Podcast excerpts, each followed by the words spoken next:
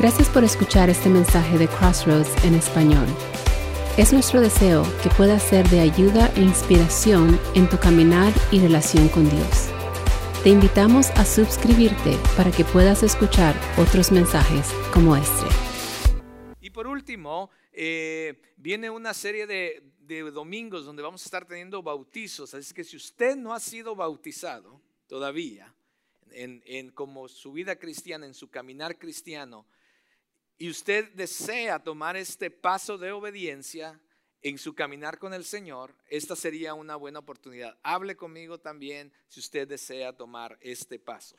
Bien, pues le voy a invitar a que abramos nuestra Biblia, si usted trajo una copia de su Biblia o la aplicación de su teléfono, y vamos a estar, estamos en Efesios capítulo 6. Estamos ya por terminar esta serie. Realmente no, nomás nos quedan dos semanas más y terminamos con Efesios.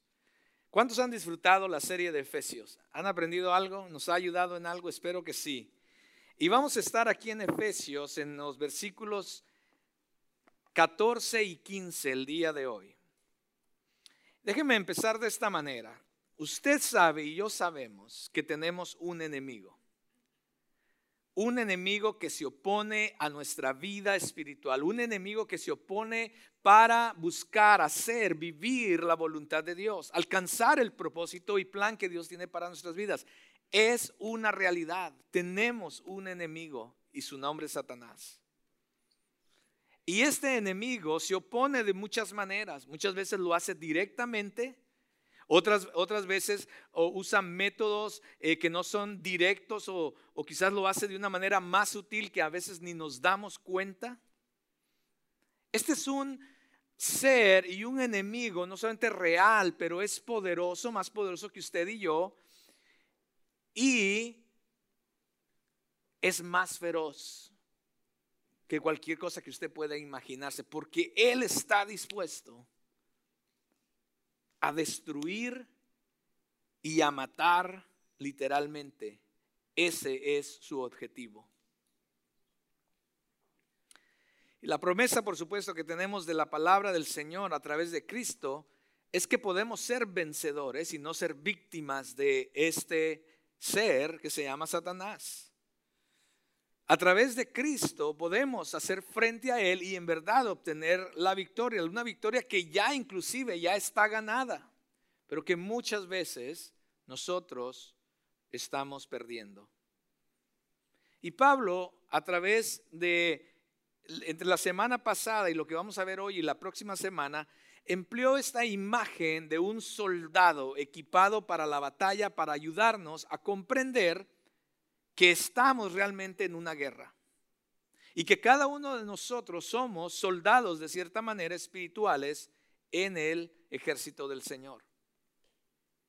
Afirma que el cristiano, mediante el uso de esta armadura de Dios y la práctica de las disciplinas espirituales que la palabra de Dios nos enseña como soldados espirituales que somos, encontramos la protección que necesitamos contra el ataque del enemigo, pero también la victoria en cualquier conflicto espiritual.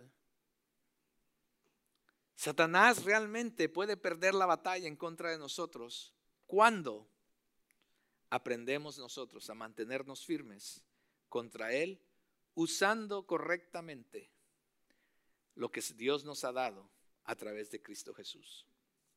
Y esta mañana vamos a aprender a mantenernos bajo esa protección de una manera permanente, día al día, porque aquí es una de las cosas, uno de los errores que nosotros los cristianos a veces tenemos.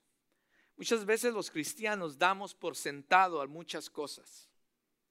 Damos por sentado de que si Cristo ya ganó la batalla, nosotros ya no tenemos que hacer nada. Mm, bueno, sí y no. Y eso es lo que queremos aprender el día de hoy. Damos por sentado muchas veces de que si ya Cristo hizo todo esto por nosotros, entonces solamente me queda a mí quedarme de brazos cruzados, sentarme y disfrutar las bendiciones de Dios. No estoy seguro si eso es exactamente lo que la Biblia enseña acerca de la vida cristiana. Y, y eso nos lleva muchas veces a llevar una vida que decimos, ¿por qué sigo cayendo? ¿Por qué sigo derrotado? ¿Por qué no alcanzo la victoria? ¿O por qué no alcanzo la vida y el propósito que Dios quiere para mí? Espero que, que después de hoy y la, próxima semana, al ver estas, esta enseñanza acerca de la armadura de Dios, podamos realmente entonces aprender a cómo ponérnosla y cómo usarla. Porque Dios ya la ha puesto del frente a nosotros, está ahí disponible, pero Dios no te la va a poner, te la tienes que poner tú solo. ¿Sí? Ahora, más adelante voy a explicar que esta en, sí no es una armadura literal, no esté pensando, oh, ok, pero ¿cómo me voy a poner el...? No, no es una armadura literal, por supuesto, sino es una analogía que Pablo usa o que el Espíritu Santo nos da para entender lo que Dios realmente quiere decirnos, pero no es, por favor, no se imagine que es una armadura literal, ¿ok? Entonces, lo que en realidad es, es revestirnos del carácter de Dios, es revestirnos de la vida de Cristo en nosotros, como vamos a ver. Y entonces, solo así realmente podremos ganar la batalla. Vayamos a Efesios 6, 14, 15, pero yo voy a empezar desde el versículo 13 como para recordar las últimas palabras de la semana pasada. La palabra del Señor dice, por tanto, tomen toda la armadura de Dios para que puedan resistir en el día malo y habiéndolo hecho todo, estar firmes. Y estos son los versos del, del día de hoy. Estén pues firmes, ceñida su cintura con la verdad, revestidos con la coraza de la justicia y calzados los pies con la preparación para anunciar el Evangelio de la paz. Oremos. Amado Dios, en esta mañana te damos nuevamente gracias. Gracias por tenernos en este lugar, porque te ha placido a través de tu Espíritu Santo guiarnos a estar aquí para que podamos escuchar y no solamente escuchar y aprender una información, sino porque en verdad, Señor, nos amas, sino porque en verdad, Señor, deseas que tu propósito y tu plan se lleven a cabo en nuestras vidas y deseas que cada uno de nosotros vivamos la vida verdadera que tú deseas para nosotros. Y Señor, y no estar yendo por la vida tambaleando, teniendo un cristianismo, Señor, débil. Señor, deseas fortalecernos en ti. Que realmente entendamos, oh Dios, que podemos vivir una vida victoriosa. Que en verdad podemos vivir, Señor, la vida abundante que tú nos prometiste, Señor. Te pido, Dios, que nos des de tu gracia para entender tu palabra, que abras los ojos de nuestro entendimiento y nuestro corazón para recibir tu palabra y que nos des, Señor, a través de tu Espíritu Santo, la sabiduría de cómo ponerla en práctica en cada una de nuestras vidas y las áreas de nuestra vida. Te ruego, Señor, te ruego, Padre, que tú seas simplemente usándome ay de mí, oh Dios, Padre, que me paro delante de ti y de tu pueblo para enseñar tu palabra. Ayúdame a enseñarla conforme a tu voluntad, conforme a tu Espíritu Santo y conforme a la completa verdad de tu palabra, oh Dios. Que no sean mis palabras solamente, que no sean ideologías humanas solamente, sino tu Espíritu Santo obrando para que haya un cambio en todas nuestras vidas, comenzando conmigo. En Cristo Jesús yo oro y te doy gracias. Amén y amén. Pablo usa la armadura para representar algo que es espiritual. Nuevamente, eh, no, no pensemos que es una armadura literal en lo que cuando hablamos de las cosas espirituales, sino simplemente es una representación, es una analogía que Pablo está usando pero para algo, por supuesto, para darnos una verdad de algo que es real espiritualmente. Entonces, para comprender la realidad, debemos mirar más allá de la simplemente figura de lo que él está hablando, de lo que Pablo está describiendo. Así es que examinaremos eh, los recursos que están a nuestra, a nuestra disposición como cristianos para asegurarnos la victoria final si es que la usamos o aprendemos a usarla correctamente. Entonces, al analizar cada pieza, mis hermanos, obtendremos una mayor comprensión. Ese es, el objetivo, que podamos tener una mayor comprensión del propósito y la utilidad de cada una de estas piezas de la armadura. Eh, hoy vamos a estar cubriendo tres, la próxima semana estaremos cubriendo otras tres. Eh, y a medida que lo hacemos, vamos eh, el objetivo es que entendamos cuál es la importancia de cada uno de ellos para que nosotros las podamos usar, primeramente ponerlas, ¿sí? Como la analogía que usa Pablo, que sean parte de nosotros y después, claro, por supuesto, usarlas. Y que no se nos olvide algo esencial que él ha estado recalcando desde la semana pasada, que lo estábamos viendo, es que es un mandato, es un mandato. No solamente es por nuestro beneficio, que hagamos esto, de entender y usar esta armadura, sino es un mandato también de Dios. Es de suma importancia, no solamente que tomemos algunas partes de la armadura, de repente dice usted, ah, bueno, es que la espada suena muy bien, con la espada sí yo puedo. No, no, no, es, es una completa armadura que cada uno de nosotros, eh, Pablo la semana pasada nos recordó, dice, asegúrense que toman toda, cada pieza de la armadura de Dios, porque cada una de ellas tiene su propósito y, cada, y, cada una de ellas juega un papel con la otra, una dinámica que nos va a ayudar entonces a la victoria en la vida cristiana. Por eso el punto número uno de hoy y, el, y la primera pieza de armadura que vamos a ver es que el cristiano debe ceñirse con la verdad. El cristiano debe ceñirse con la verdad. Nos está mandando la palabra del Señor a tomar toda la armadura de Dios. Es un mandato. Y, y cuando lo vemos en las escrituras, no solamente es un mandato, pero tiene cierta urgencia. Es necesario, es necesario, es imperativo que nos pongamos toda la armadura de Dios. Todo lo que se necesita para vencer a nuestros enemigos, ya Dios lo ha puesto a nuestra disposición. Sin embargo, tú y yo somos responsables de tomarlo y usarlo. Esta es como la tercera vez que yo digo esto. Es que es importante. Es nuestra responsabilidad. No lo dé por sentado. Dios ya lo puso a disposición nuestra, pero no lo dé por sentado. Es nuestra responsabilidad tomarlo y usarlo. Entonces la apropiación de esa armadura que Dios nos ha dado no solamente va a traer beneficio para nosotros para en cuanto a protección en la guerra espiritual, sino nos va a ayudar a mantenernos firmes y valientes cada vez que el ataque del enemigo venga, porque el ataque va a venir, mis hermanos.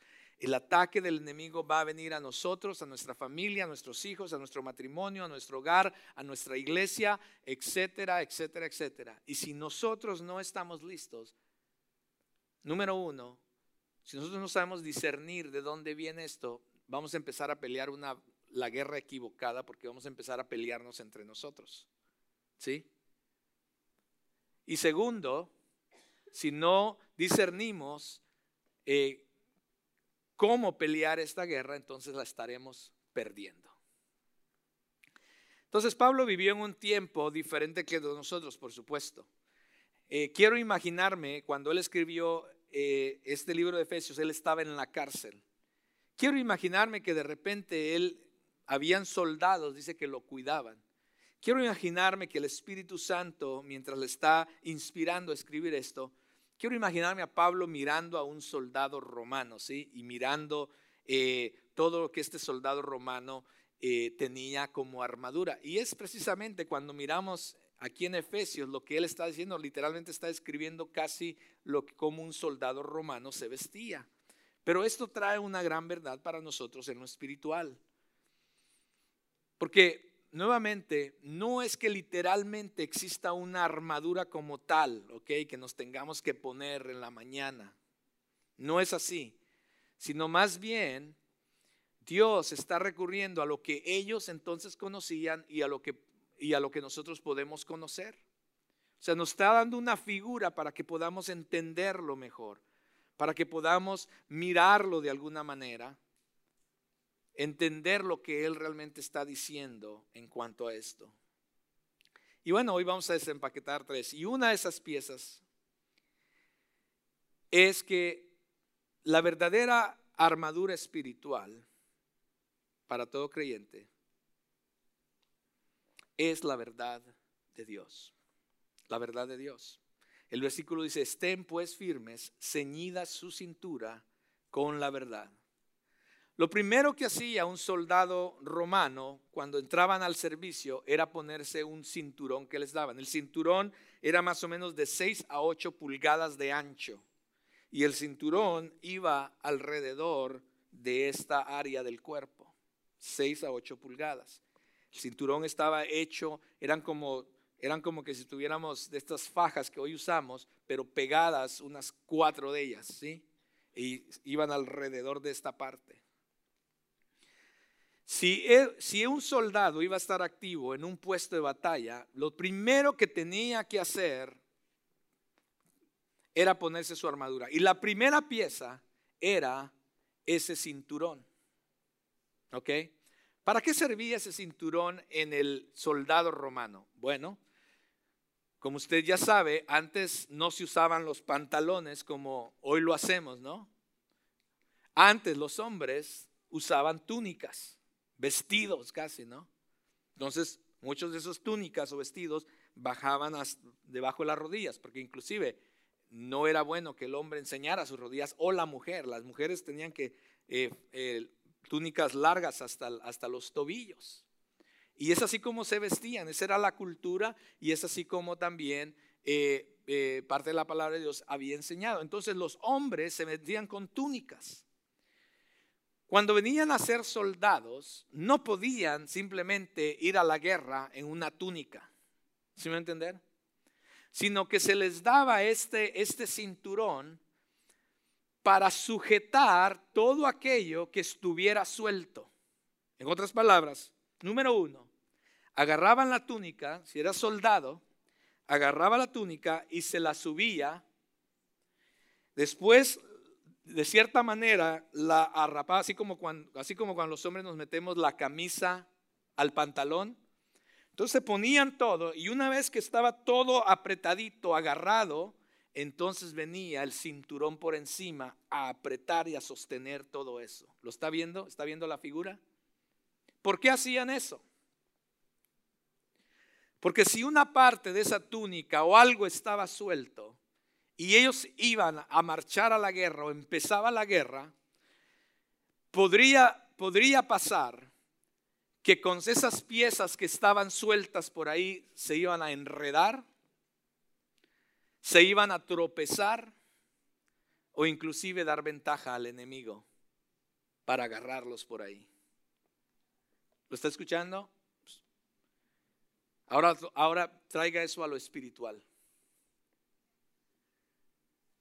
Si un soldado romano no ponía su cinturón y todo, todo aquello que estaba suelto por ahí no estaba bajo ese cinturón, todo aquello suelto iba a ser una ventaja para el enemigo. Podría él mismo tropezarse con su misma túnica. Podría enredarse en cosas. Entonces, la pieza de armadura espiritual que aparece en primer lugar es el cinturón de la verdad. ¿Qué es el cinturón de la verdad en lo espiritual? Comencemos con lo que Jesús dijo. Jesús dijo, yo soy la verdad. Yo soy la verdad. Entonces los soldados del ejército de Dios debemos, número uno, conocer quién es la verdad, tener una relación con la verdad. Si yo quiero revestirme de la verdad, si yo quiero conocer la verdad, primero yo tengo que tener una relación con la verdad. Jesús dijo, yo soy el camino y la verdad. Yo soy la verdad. si queremos obtener la verdad, como hijos, como cristianos, como hijos de Dios, necesitamos conocer quién es Jesús, quién es este Cristo. Y no solamente conocerlo, pero necesitamos crear en nosotros una vida de desearle, de amarle, de querer más de Él, porque Él es la verdad. Nuestras vidas, cuando Él, cuando Cristo viene a morar en una persona, nuestras vidas no pueden ya continuar igual, sino al contrario, debe haber una libertad, debemos de estar libres de cualquier falsedad, hipocresía, murmuraciones que no son verdad. No tendremos éxito, mis amados, en resistir y vencer al maligno si continuamos, si no tenemos una relación primero con Él, si no conocemos la verdad. Porque esto nos lleva, si nosotros decimos que somos cristianos, pero no constantemente estamos en una búsqueda de quién Cristo es, que es la verdad, siempre habrá una duda, siempre habrá un engaño, siempre habrá algo, algo suelto en la túnica por ahí que nos lleve a enredarnos o a tropezarnos en cosas de la vida. Si Jesús verdaderamente mora en cada uno de nosotros, entonces la verdad está en ti. ¿Ok? Pero sin embargo, escuche bien esto. Usualmente, como seres humanos, no seguimos siempre la verdad, el camino de la verdad. Y una de las maneras que Cristo, él conociendo, él sabía, yo soy la verdad, yo quiero habitar en ustedes, pero muchas veces él ya, Dios ya sabía que no siempre íbamos a buscar la verdad. Entonces él dijo, necesito dejarles una herramienta de la verdad para que me conozcan y para que eh, conozcan mi voluntad, para que conozcan cómo deben de caminar su vida cristiana. Y entonces Él dejó la verdad de la palabra de Dios. Entonces todos aquellos que la verdad, que es Cristo, mora en nosotros, debemos de alguna manera continuar buscando la verdad. ¿Cómo buscamos la verdad? ¿Cómo encontramos la verdad? La verdad la encontramos a través de conocer la palabra de Dios. Pero cuando no conocemos la palabra de Dios, nuevamente, por ahí andan los pedazos de, de tela de la túnica y nos enredamos y caemos porque muchas veces no sabemos, no conocemos la verdad. Si en verdad tú eres cristiano y, entiendes que esta es la verdad de Dios, esto debería en absoluto, escúchame bien, en absoluto ser la guía de tu vida. Cuando una persona dice, pastor, tengo algunas situaciones con, mis hijos, ¿qué libro me recomienda para, para ser un mejor padre o cómo guiarlos? En ese momento quiero decirle solamente una respuesta, pero no lo digo. Pero la realidad es que es la Biblia. Pastor, mi matrimonio está mal, ¿qué libro me recomienda? La Biblia. Pastor, mis finanzas no están bien, ¿qué libro me recomienda? La palabra de Dios. Cualquiera que sea tu situación en la vida, cualquiera que sea tu situación en la vida, si tú deseas conocer cuál es la voluntad de Dios para esa situación, conoce la palabra de Dios, que es la verdad. Esto debe regir nuestras vidas. Esta verdad es con la que tú te tienes que agarrar y agarrar todo aquello que está suelto. Yo a veces no entiendo, pastor, esto de eh, lo que sea. Pues entonces, hermano, ve a las escrituras y conoce la verdad. Pastor, yo no entiendo esto muchas veces de, entonces vea las escrituras. Pero usted no me puede decir, pastor, yo te puedo decir, pero, pero quién sabe yo no tenga la verdad. Hello. Por eso, mis amados, yo, a veces yo les digo, tengan cuidado con quién están escuchando, a quién están viendo en YouTube, el libro que escuchan, el libro que leen, porque no hay nada como la verdad absoluta de la palabra de Dios, mis amados. Satanás es el, es el promotor de mentiras. Él constantemente va a estar viniendo a tu vida con cosas, con dudas, etcétera, etcétera. Y si nosotros como creyentes en verdad somos controlados por el Espíritu Santo, entonces abrazamos activamente, constantemente la palabra de verdad. Y ella nos protege contra el engaño de Satanás, cualquiera que sea. Nos preparamos para la guerra cuando nos aferramos a la palabra del Señor. Y empezamos a vivirla en nuestras vidas diariamente. Me encanta lo que Pablo le dice a Timoteo en segunda de Timoteo, no está en nuestras pantallas si usted lo quiere apuntar. Segunda de Timoteo 2:4 dice, "El soldado en servicio activo no se enreda en los negocios de la vida." ¿Cómo es que un soldado en el ejército de Dios no se enreda con las cosas de la vida? Cuando está conociendo y viviendo la palabra de Dios. De otra manera, te vas a enredar en las cosas de la vida. Hermano, te vas a enredar. Y cuando estés enredado, es necesario, mis hermanos, que conozcamos la verdad del Señor. Así que ten cuidado con tu túnica. La túnica cubre nuestra desnudez. No vaya que vaya a estar suelto por ahí algún pedazo y te enredes en situaciones que no quisieras, llenas de mentiras deshonestas, que no van con la completa verdad de la palabra de Dios. Cuidado con tropezar con la mentira de Satanás o inclusive otras personas. Cuidado con caer en la falsedad, en la hipocresía. Cuidado con enredarte con murmuraciones deshonestas que lejos de traer unidad, traen división y afectan a los demás. El ancho y grueso del cinturón que estos soldados usaron de cuero no era una arma ofensiva, ¿sí? ¿Lo ves? No es que ellos agarraban y se lo quitaban y le empezaban a dar así al otro. No, era una arma más bien de apoyo y protección. ¿Lo ves?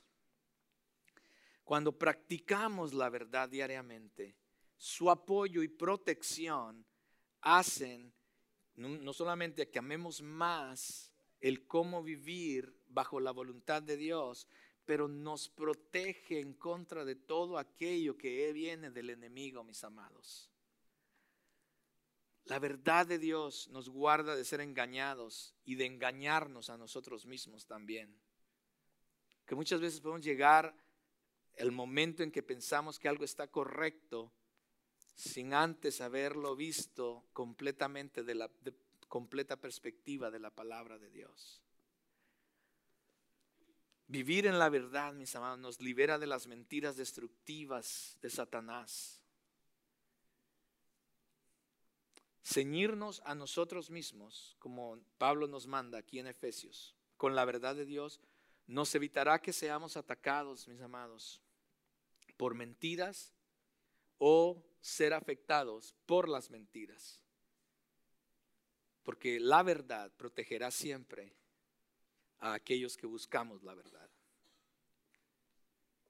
Entonces, mis amados, la armadura que Dios desea que nos pongamos comienza con ponernos el cinturón de la verdad. La verdad de quién es Cristo y la completa verdad que Él nos ha dado para que vivamos, conozcamos a quién es Él, conozcamos su voluntad y para que vivamos nuestra vida de esa manera. Si tú estás, has agarrado todas aquellas cosas en tu vida y las estás poniendo bajo el cinturón de la verdad, vas a estar bien. Pero si no sabes cómo ni cómo amarrarte el cinturón, es más, no sabes si tienes cinturón. ¿Ha visto las personas que tienen pantalones grandes pero no se ponen un cinturón? ¿Qué pasa?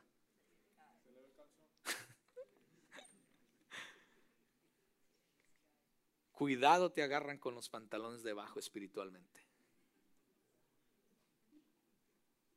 En serio, nos reímos, pero es una realidad espiritual. Número dos, el cristiano debe revestirse con la justicia de Dios. Esta es la segunda pieza de la que habla Pablo. El cristiano debe revestirse con la justicia de Dios. Una pieza muy importante también en la armadura de Dios. Porque eso tiene que ver con la rectitud. El versículo dice, revestíos. Revestíos es como poner sobre. No es de quitárselo volvérselo a poner, quitárselo. No, no está hablando de eso. Eso no es revestido. La palabra original es de, ya tienes algo, ahora ponte algo más encima. De eso se trata revestidos aquí. Con la coraza de la justicia. Esta es otra parte esencial. La coraza del, del, del soldado romano cubría el torso desde el cuello hasta la cintura. Entonces, era una pieza hecha de metal, inclusive muchas veces eh, le ponían las cadenas que lo detenía a los lados. Todo era de metal y lo cuidaba, lo cubría desde el cuello hasta la cintura. Acuérdense, ya, en el ya tenía el cinturón, ¿cierto? De apoyo, de ajuste, de protección, pero ahora se reviste, se pone por encima de también una coraza, dice, de justicia. Y por supuesto, ¿qué, ¿qué, es lo que tenemos aquí en esta parte? Físicamente, tenemos el corazón, los pulmones, todos aquellos eh, órganos vitales. Gracias. Un día de estos, yo creo que Yedi va a tener que estar predicando aquí conmigo. No estoy profetizando, pero quién sabe. Ah, órganos vitales, todos los órganos vitales físicos están aquí. ¿Te imaginas en una guerra si no estás protegido aquí? Es de inmediato que una lanza, una flecha pueda atravesarte uno de esos órganos, ¿cierto? en la cultura judía, en algunos versos o en algunas versiones de la Biblia, eh, llamaban entrañas. ¿Ha escuchado la palabra entraña en la Biblia por ahí? Y esa palabra en el original era la cavidad del estómago. ¿Ok?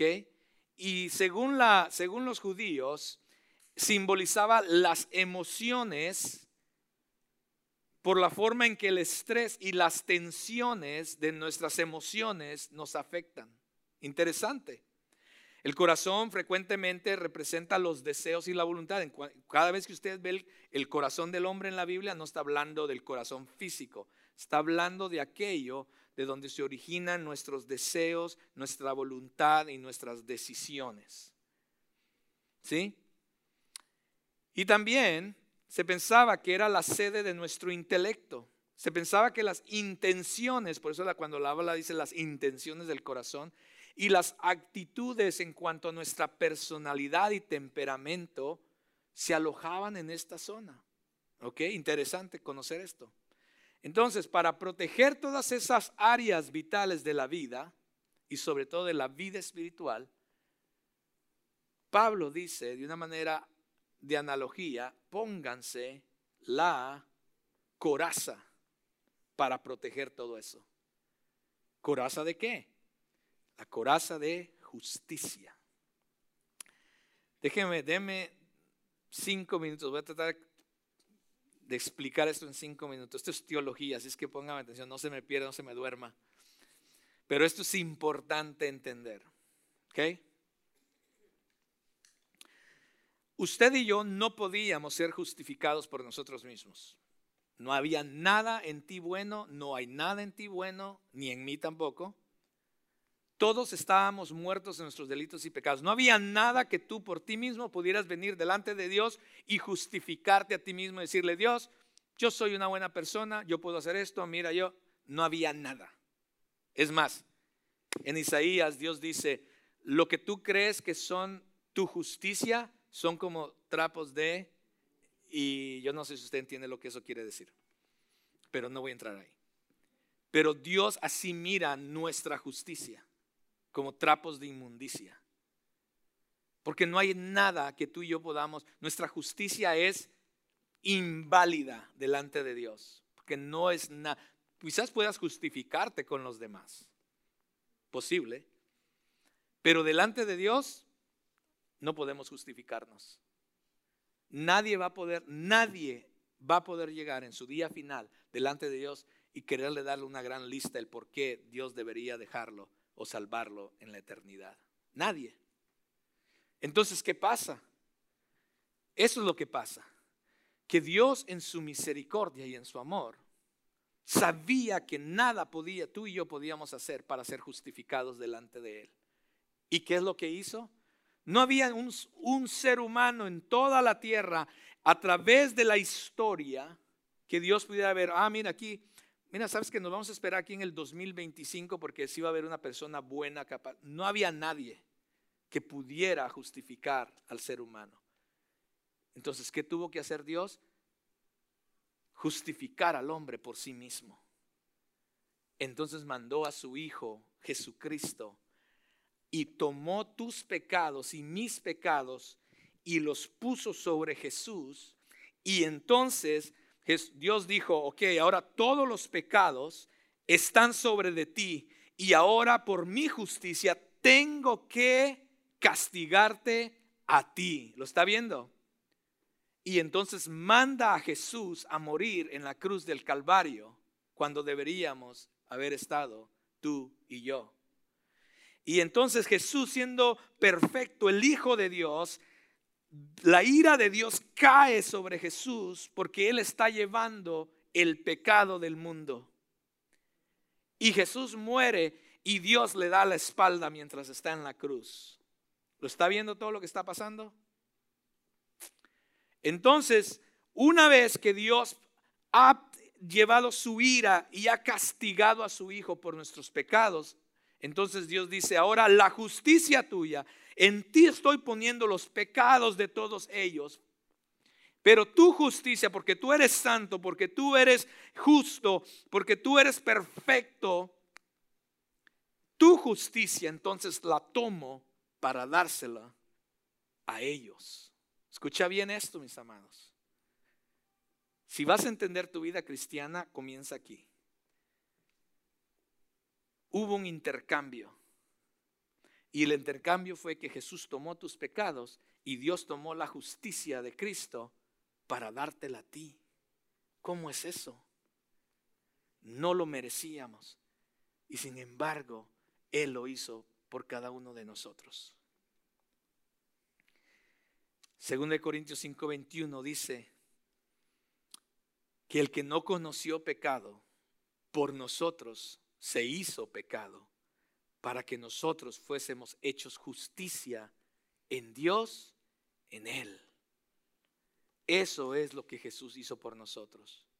Entonces, Dios tomó la justicia de Cristo y la aplicó a cada uno de nosotros que éramos pecadores. Y por eso nos llama al arrepentimiento y permite que te damos fe y creer en Él para entonces ser salvos. La justificación de la que habla Romanos y otras partes de la palabra de Dios, la justificación es el acto de gracia extendida de parte de Dios para ti y para mí, que sabía que no había manera que tú pudieras salvarte por ti mismo y entonces usó la justicia de su Hijo para dártela a ti, para entonces ahora dice la Biblia que inclusive Dios nos ve como santos. Santos. ¿Cómo? Tú y yo sabemos lo que hacemos. Tú y yo sabemos los pensamientos que tenemos. Tú y yo sabemos lo que hacemos por ahí fuera de estas cuatro paredes. ¿Cómo Dios nos llama santos? Porque la justicia de Dios, la justicia que tomó de su Hijo, la ha puesto en ti. Por su gracia somos justificados. ¿Lo entiendes? Entonces eso nos hace justos delante del Señor. Nada puede cambiar eso. Y es necesario que entendamos esto en nuestras vidas, mis hermanos, porque entonces vamos a... Aquí es donde comienza el conocimiento de quién es Dios y lo que ha hecho por nosotros. Y aquí es donde comienza el conocimiento de quiénes somos nosotros en Él. Porque una de las razones por la que muchas personas, incluyendo los cristianos, no pueden vivir la vida que Dios desea para ellos es porque tienen todavía un problema de identidad. Aún no saben quiénes son. muchos cristianos todavía no saben quiénes son. Y muchas personas que van a través de la ansiedad, la amargura, la, eh, todas, las todas las enfermedades mentales o emocionales que hoy en día se están conociendo más y más y más, una de las razones, creo yo, según la palabra, es que no conocemos esta verdad acerca de Dios y acerca de nosotros. Entonces vamos por el mundo pensando que si voy a ser lo suficiente buenos o, si voy a ser lo suficiente bueno para, para con Dios, para con los demás, para el trabajo, para la escuela, para esto. Y empezamos muchas veces a mirar si estoy a la capacidad de los demás, al estándar. Uy, mira los de Facebook, todo lo que están poniendo, mira, ay, yo, mira aquí donde estoy porque hemos perdido la capacidad de recordar lo que Dios ha hecho por nosotros. Y entramos en una ansiedad, en una depresión. Interesante que es aquí donde las emociones pasan. Es aquí donde sale la ansiedad la preocupación. Es de aquí donde salen todas esas cosas emocionales en el ser humano. Y al cristiano Dios le dice, es necesario que te pongas la coraza para cubrir todas esas cosas, porque si no, va a ser por ahí donde Satanás te comience a atacar. Es necesario que nos pongamos la coraza de justicia, que conozcamos qué es eso.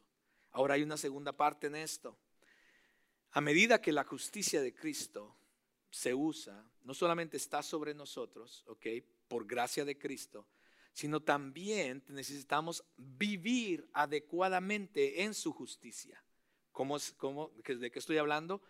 Esta justicia de Cristo no solamente te la dio para que fueras salvo y, ah, bueno, qué bueno, te espero en el cielo. No, no, no es así es para que vivamos la vida aquí de una manera santa, porque ahora somos santos, debemos de vivir en santidad. Hello. A todos nos nos ha llamado a hacer esto. Entonces debe producir una vida santa. La justicia de Dios debe proteger la vida de cada uno de nosotros. Aunque seamos santos por lo que Cristo ya ha hecho, no significa que ya hemos alcanzado todo, porque todavía estamos en un proceso de santificación. Y esto no va a terminar hasta que estemos de regreso con Él en la gloria. Entonces, para desarrollar la justicia relacional o la vida que estamos viviendo aquí en la tierra, necesitamos ese proceso de santificación. Entonces, una de las maneras de estar ganando esta guerra espiritual es ganando la guerra interna. ¿Cómo? Cuando comenzamos también nosotros, debido a, las, debido a la justificación que se nos ha, ha sido dado, comenzar a vivir una vida justa, santa, delante de Dios. Satanás siempre va a buscar esa área débil, mis amados, en la armadura, para poder explotarla. Y si, nosotros no estamos buscando activamente la santificación en nuestras vidas, entonces áreas vitales en la vida del creyente van a estar vulnerables constantemente. Déjame repetir eso. Si nosotros no estamos buscando activamente vivir una vida santa como creyentes, porque ahora que ahora hemos sido justificados, por esa justificación que se nos ha dado, somos llamados a vivir una vida santa. Esa es la coraza. Pero si nosotros no estamos activamente buscando cómo vivir una vida santa, agradable delante de Dios, entonces muchas áreas vitales de nuestra vida van a estar vulnerables. Y es ahí donde muchos cristianos sufren. Y si hay problemas en las áreas vitales, por ejemplo, de las emociones, prioridades, actitudes, acciones, entonces quiere decir que hay un problema en cuanto a eh, personas no se están poniendo la coraza de justicia en sus vidas. Si sus ambiciones, deseos, lealtades, afectos son incorrectos, hay un problema en la coraza de justicia. Eres vulnerable al enemigo. El enemigo tiene entrada en tu vida y a tu voluntad para desviarte explorarte y al final destruirte. So, el proceso de santificación, mis amados, ocurre a través de qué? De la obediencia diaria, sometidos a la voluntad revelada en la verdad de Dios. Así es como sucede. Si es que no ores de no, no ores diciendo, Señor, esta mañana me pongo la coraza de justicia. No trabaja así. No te engañes. La manera en que trabaja, si en verdad te vas a poner la armadura de Dios, es cuando empiezas a vivir y buscar activamente el vivir una vida santa delante de Dios bajo la completa verdad de su palabra. Es así como trabaja. Y cuando eso sucede, entonces vas a estar listo para que cuando el enemigo venga con los ataques, porque los ataques van a venir. Mis amados, los ataques van a venir. Pero cuando vengan los ataques, Tú vas a poder discernir qué es la mentira de Satanás. Tú vas a poder discernir que eso no está correcto bajo la verdad de la palabra del Señor. Tú vas a discernir que eso no está bien porque la justicia de Dios, el que tu sometimiento a la voluntad de Dios te dice algo más y entonces vas a estar firme para soportar las acechanzas del enemigo y entonces la Biblia dice que entonces Él huirá de ti. Pero cuando tú juegas el jueguito de no vivir bajo la voluntad de Dios y no conoces la verdad de Dios, siempre estarás expuesto, mis amados. Es así como trabaja.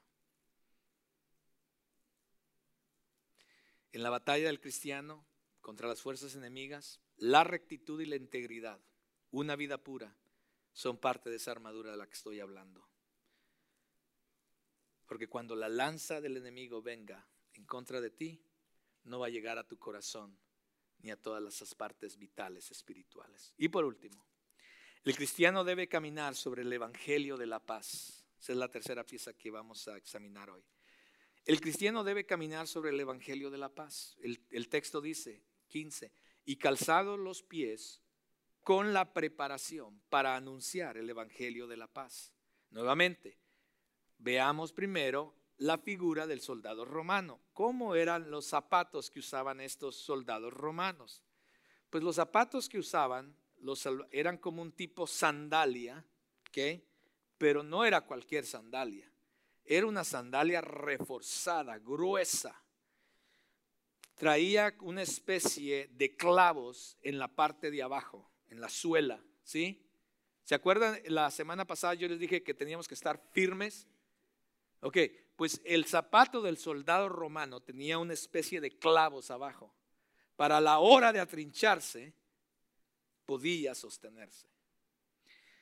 Además de eso, tenía largas tiras de cuero que entonces él se amarraba y se apretaba hasta la rodilla para que ese zapato no se le saliera. está viendo la figura de, en el Romano primero? Porque la capacidad de mantenerse firme, mis amados, sin resbalar o caer, era esencial en la batalla. El soldado que resbalaba o perdía el equilibrio porque sus zapatos no estaban bien puestos o no estaba poniéndose los zapatos correctos, mis amados, eso al soldado le iba a costar literalmente la vida. Escuchen mis hermanos. Dios nos está diciendo que para nosotros también hay un tipo de zapatos. Y el zapato que constantemente tenemos que caminar en esta vida cristiana, en el caminar espiritual, es con los zapatos del Evangelio de la Paz. ¿Qué significa eso? Nuevamente, no son zapatos literales, ¿ok? Sino es como la manera en que debemos de caminar. So, creo yo que intentar ir a la batalla sin esto lo que está diciendo Pablo, calzado del Evangelio, creo que es imposible. Y aquellos que, que, saben que tenemos el calzado, o sea, me refiero a los cristianos, pero no sabemos cómo ponérnoslos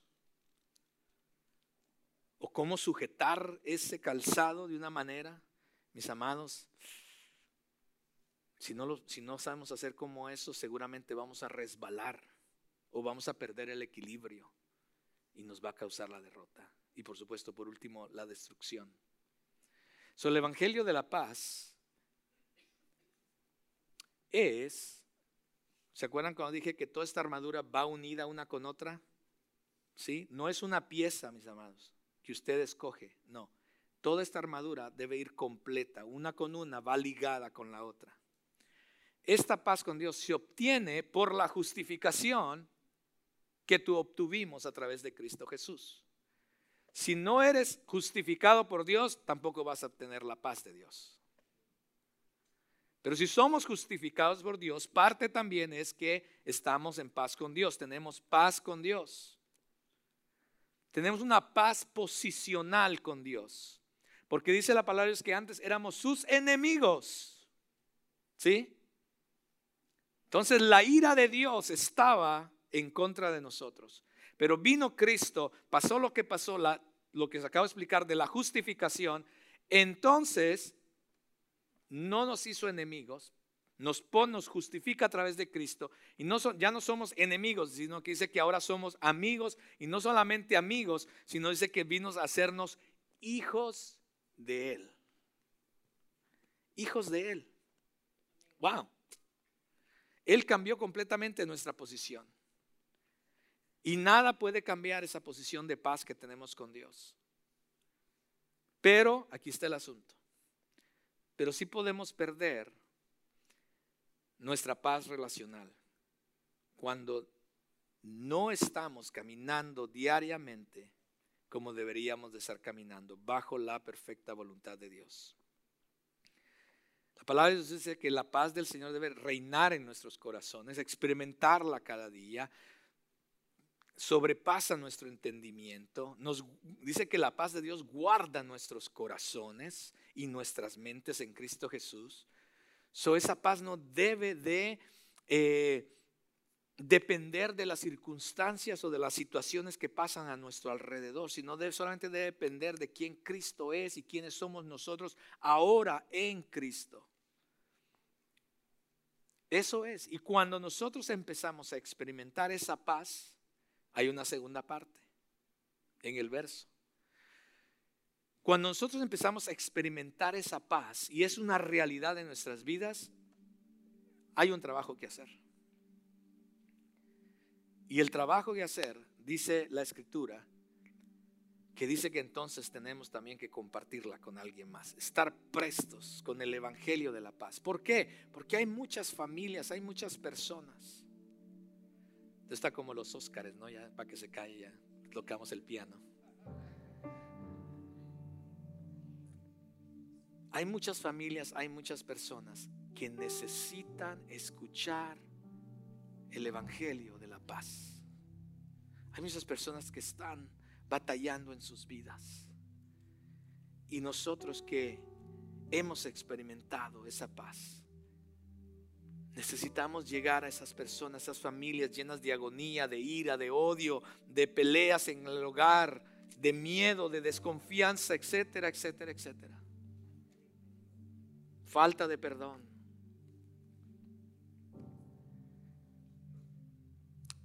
Aquellos que han experimentado la paz con Dios y viven bajo esa paz con Dios, también son aquellos que están buscando la paz.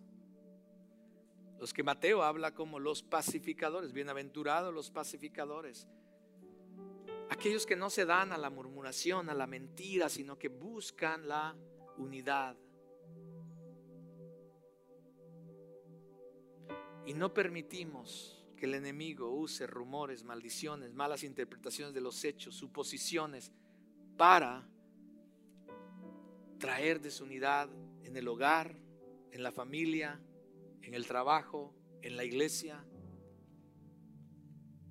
Los que caminan en el Evangelio, sobre el Evangelio de paz, están listos para calmar cualquier situación aplicando la verdad de la palabra de Dios. Ve cómo trabaja. Todo está unido uno con otro. Pero perdemos muchas veces los cristianos esta guerra espiritual en nuestro diario vivir porque muchas veces o no estamos realmente poniéndonos esta armadura de la que Dios nos habla o queremos simplemente escoger aquellas que se escuchan más, como dicen los chicos, más cool. La espada, el escudo. No, eso son lo último de lo que vamos a hablar. Comienza con el cinturón de la verdad. Si tú vives tu vida en verdad, vas a estar bien. Pero encima de eso, ponte la coraza de justicia para proteger tu corazón, tus emociones, tus deseos.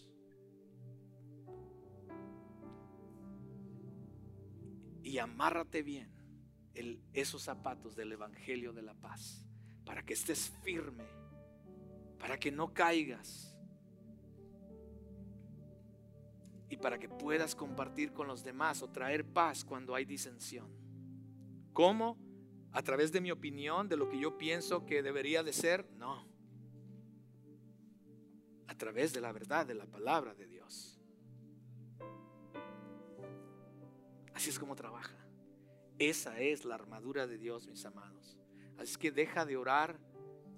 No estoy diciendo que oras, pero no oremos simplemente por decir, Dios, me pongo la, la armadura no, empieza a practicar la verdad del Señor, empieza a vivir la justicia de Dios, empieza a ir, caminar sobre el Evangelio de la paz. Y entonces, entonces vamos a estar bien. Ponte de pie. Yo no sé dónde tú estás en cuanto a esto, mis amados. Quizás es la primera vez que lo escuchas y lo entiendes de esa manera. Quizás ya lo habías entendido, pero has descuidado tu armadura, no estás viviendo realmente. Quizás, quizás tu cinturón de la verdad está desabrochado, yo no sé, y hay cosas sueltas por ahí que te han llevado a la confusión, a la duda, etcétera, etcétera. O quizás la coraza no está muy puesta o quizás no está puesta de justicia y ha sufrido los daños, los estragos del enemigo. Bueno, lo que Dios nos está invitando es número uno, tú te la tienes que poner, Dios no te la va a poner. Eso es importante. Tú te la tienes que poner. Dios ya la ha proveído, pero tú te la tienes que poner y comienza a vivir de esa manera. Para que realmente comencemos a experimentar la vida cristiana en victoria, como la palabra del Señor. Hay un versículo por ahí, no me acuerdo cuál es, quizás alguien se lo sabe, pero dice la palabra del Señor de que aquellos que viven de esta manera, hay una promesa. Aquí es cuando esas promesas son realidad, ¿ok? Cuando empezamos a vivir de esa manera, dice la palabra del Señor que Dios pondrá al enemigo debajo de nuestros pies. Escucha bien eso. Cuando nosotros aprendemos a vivir de esa manera, la promesa es que Dios, no nosotros, porque nosotros no tenemos el poder. Gracias, hermana. Romanos 16, 20, búsquelo para ver si es verdad. no se crea, le confiamos, le confiamos. Pero la palabra de Dios sí dice que Dios va a poner a nuestro, a nuestro enemigo debajo de nuestros pies. Es una promesa, pero es una promesa condicional como todas las promesas de Dios. Que si vivimos de esa manera, Él lo hará. Oremos. Amado Dios, yo te doy muchas gracias. Gracias por tu verdad. Tu verdad nos trae libertad, Señor. Tu verdad nos vivifica, nos edifica, Señor. Tu verdad es, Señor, para darnos una vida diferente, para realmente darnos la vida que tú deseas. Nos estás invitando, ya nos has dado lo que necesitamos, Señor. Y ahora nos invitas a que seamos parte de esto y en verdad porque nos amas has provisto de esta armadura de la que habla Efesios. Y has provisto oh Dios, tu verdad para que nosotros andemos en tu verdad. Has provisto tu justicia para que nosotros andemos en tu justicia. Y has provisto el Evangelio para que nosotros andemos en el Evangelio. Pero depende de nosotros. Señor, ayúdanos a vivir de la manera que tú deseas, porque al final no es una armadura literal la que nos ponemos al final lo que tú nos estás invitando es a que el carácter de Cristo comience más y más a verse en nosotros, a permitir que Cristo more más y más en nosotros, en cada área de nuestra vida, para que las cosas, para que no nos enredemos en las cosas del mundo, en las cosas de afuera, en las cosas aquellas que dañan, en cosas, Señor, que no están bajo tu voluntad, en cosas, Señor, que el enemigo quiere usar para venir a destruir, matar, robar. Ayúdanos a no enredarnos en esas cosas, Señor.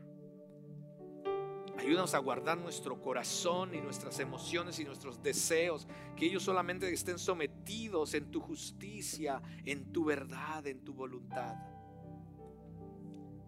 Y ayúdanos, Señor, a mantenernos firmes a través de tu evangelio de verdad, de paz.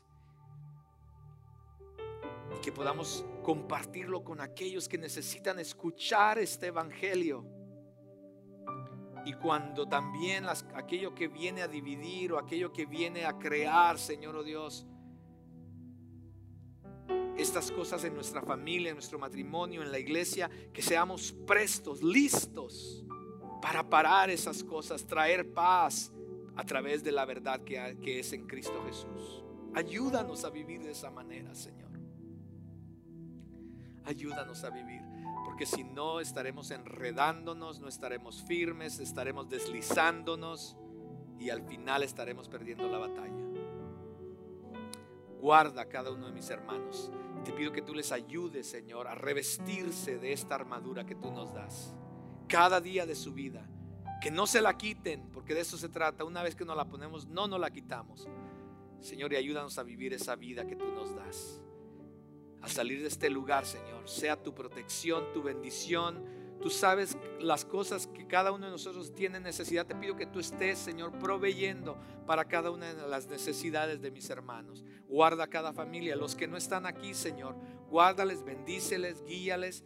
Padre, y que tú continúes guiándonos como iglesia también a vivir de esta manera en Cristo Jesús. Amén y amén. Que el Señor les bendiga, hermanos. Nos vemos la próxima semana. Esperamos que hayas disfrutado este mensaje.